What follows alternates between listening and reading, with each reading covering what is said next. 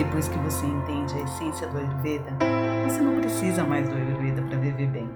Uma coisa que mudou muito depois que eu comecei a estudar Ayurveda, porque antes eu achava que só precisava se preocupar com a saúde quem tinha algum tipo de problema.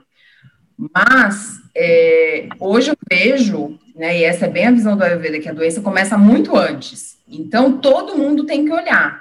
Quem já tem alguma doença instalada, que já tem ali um quadro clínico que dá para caracterizar, né, como uma doença, vai ser muito mais importante, mas não é, não significa que a pessoa que não tenha, né, uma hipertensão, diabetes, alguma coisa, ela não precisa se cuidar. Porque todo mundo tem que olhar para isso. Porque a gente está vivendo um momento, assim, na minha opinião, a gente precisou de muitas facilidades até hoje, né? A gente precisou de um monte de industrializados, um monte de enlatado, um monte de tempero pronto. E a gente tem que reaprender a fazer essas coisas todas mais simples, né?